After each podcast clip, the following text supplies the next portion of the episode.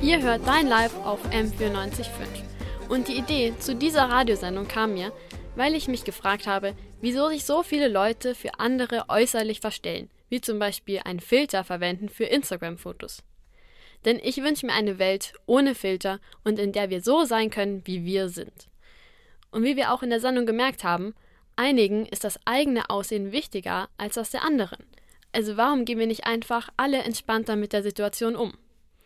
Und wenn eines Tages die Maskenzeit vorbei ist, würde ich mir wünschen, dass wir deswegen nicht noch mehr Schminke auftragen. Wir sagen Danke an Sarah und Frau Dr. Viktoria Hoffmeister für eure Zeit und wünschen euch im Sinne des Wortes einen schönen Abend. Wir, Veronika und Sandra, sagen Tschüss und, und bis zum nächsten Mal.